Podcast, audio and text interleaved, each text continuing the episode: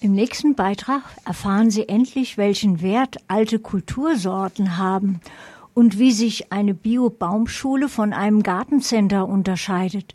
Kollegin Eva Dutz hat sich auf den Weg gemacht, um die Baumschule Brenninger in Steinkirchen nahe Taufkirchen an der Vils aufzusuchen. Freuen Sie sich auf das informative Gespräch mit Bernhard Brenninger und Kollegin Eva Dutz. Herr Brenninger, wir sind hier in Ihrer Gärtnerei in Steinkirchen. Sie betreiben eine Bio-Baumschule. Was machen Sie denn anders als herkömmliche Gärtnereien? Wir arbeiten halt ökologisch, also ohne chemische Spritzmittel und ohne chemische Dünger. Und das ist eigentlich schon der große Unterschied zu anderen Baumschulen.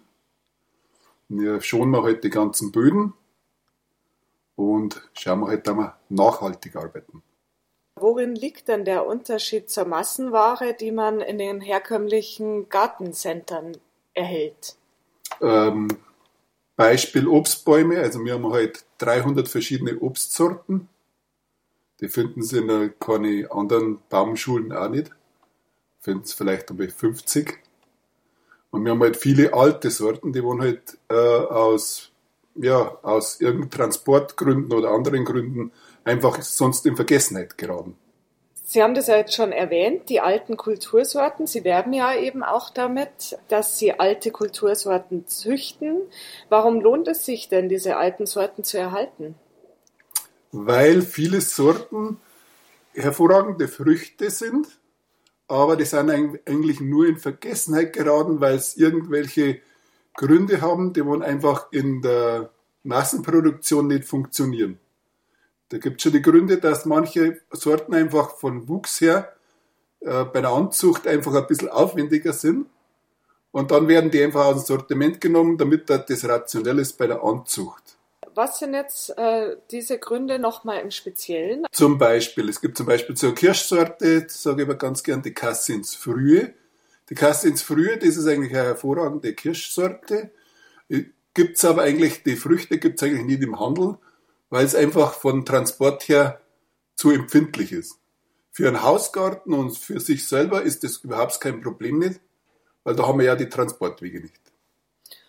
Und welche weiteren Kultursorten wollen Sie hier vielleicht erwähnen, die Sie besonders empfehlen könnten? Wir haben halt, äh, wir haben halt eigentlich alles das ganze Baumschulsortiment, auch äh, die ganzen Beerensträucher und da halt auch zum Teil alte Sorten geht an bei Johannisbeeren über Stachelbeeren zu Himbeeren. Es gibt auch bei uns Maibeeren und auch sowas wie Felsenbirne. So, ja, gibt es vieles, vieles mehr. Mhm. Sie veredeln auch Bäume. Ja. Was, äh, was ist das genau und warum macht man das? Also die ganzen Obstzart, die ganzen Obst Sorten, die müssen ja zuerst einmal veredelt werden. Das heißt, es wird ein Wildling gepflanzt und aus dem Wildling da eigentlich die ursprüngliche Frucht rauskommen. Das war ein Wildapfel, ein kleiner, unscheinbarer, für unsere Verhältnisse nicht genießbarer Frucht.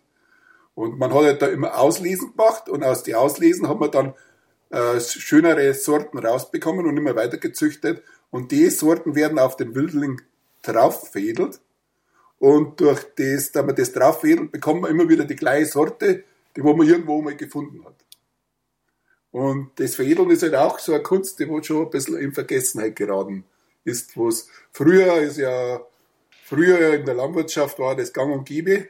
Wenn man noch mit 80-Jährigen manchmal redet, neulich war, gestern war einer da, hat gesagt, ja, hab mein Messer dabei, mein Schnackelmesser und dann geh halt und wenn ich da Apfel Apfel gut ist, dann nehme ich den Apfel und schneide, schneide den das Reis runter und pfropfe das auf meinen Baum drauf. Dann habe ich auch den Sort.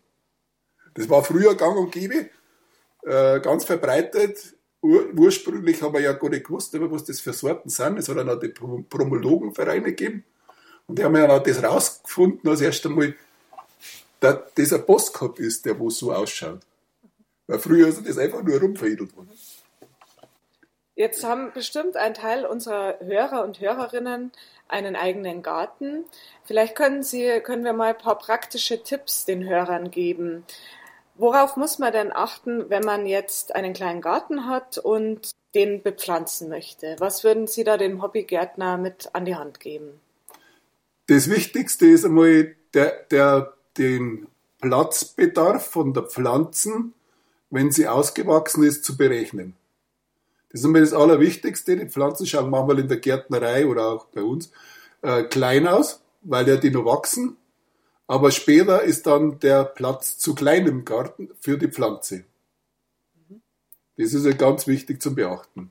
Sonst ist es auch wichtig, dass man beim, beim Anpflanzen selber nicht Fehler macht, dass man das, dass man das richtig macht, dass man die Bodenverhältnisse, die man vorfindet, halt beachtet und nicht einfach nur einfach ein Loch macht und die Pflanze schnell rein.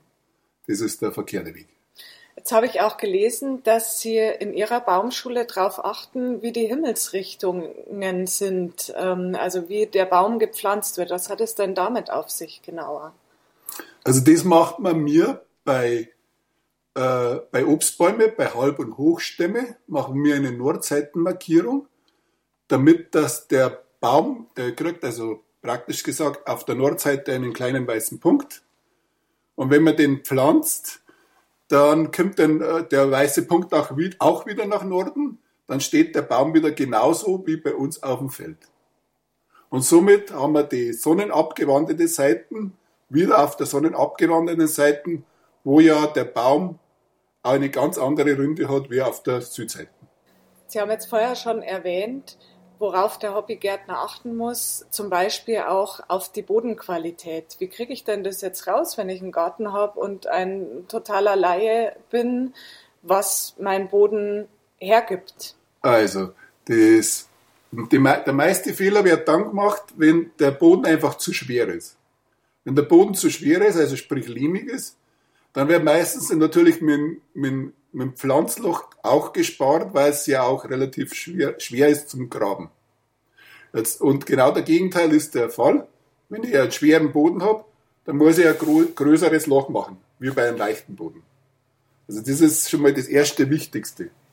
Ansonsten meine Empfehlung ist immer Pflanzerden mit mischen. Das ist einfach kontrolliert von, von Werk her, dass das einfach gut zu der Pflanzen, zum Anwachsen hilft. Bodenaktivator ist auch eine sehr gute, äh, gute Sache, wo man einfach mit reingeben kann, damit dass der Boden gut startet, damit er die Pflanze gut starten kann. Jetzt ist es ja besonders hier in der Region, merke ich, dass es immer trockener wird. Ähm, das haben bestimmt auch viele Hobbygärtner und ähm, Sie als Fachmann äh, ja auch schon beobachtet. Gibt es denn da Bäume, die sich besonders gut arrangieren mit der zunehmenden Trockenheit? oder Arten, die besser damit umgehen können? Äh, die gibt es sicherlich, die gibt sicherlich. Es gibt bestimmt so Arten, die muss jetzt besser mit zurechtkommen. Aber mein, mein Vorschlag ist halt immer, sage ich immer, das Wichtigste ist eben das, wenn man halt sandige, leichte Böden hat, dass man sagt, das, die man leicht austrocknet. Bei uns ist ja das aber nicht so problematisch, weil wir haben ja überwiegend schwere Böden. Somit äh, haben wir das mit den Austrocknen natürlich auch nicht die Probleme, weil jetzt, wenn man im Fränkischen aufschaut, äh, was da letztes Jahr los war, mit, wenn die Boden aus, ausgetrocknet sind, die, die wissen sich ja gar nichts mehr zum Anpflanzen da oben, weil alles so trocken ist. Das haben wir jetzt mir Gott sei Dank nicht. Aber ansonsten ist es ganz wichtig, den Boden mulchen. Also sprich, eine Strohschicht draufbringen oder einen, einen Rasenschnitt, den wo man schon ein bisschen ab, also ein bisschen so, ja, wie, jetzt, wo man schon ein bisschen trocknen lässt, nicht frisch drauf da, sonst verschmiert das, sonst wird das patzig und das ist natürlich nicht das, was wir brauchen. Äh, sondern es muss leicht trocken sein und das Ganze draufbringen. Und wenn man, wenn man so eine Schicht draufbringt, dann hat auch das Bodenlebewesen gleich wieder unten was zum Knappern und der ganze Boden ist einfach geschützt gegen das Austrocknen. Das sind wertvolle Tipps, die Sie uns heute gegeben haben. Dann danke ich Ihnen sehr für das Gespräch. Bitte schön, gerne.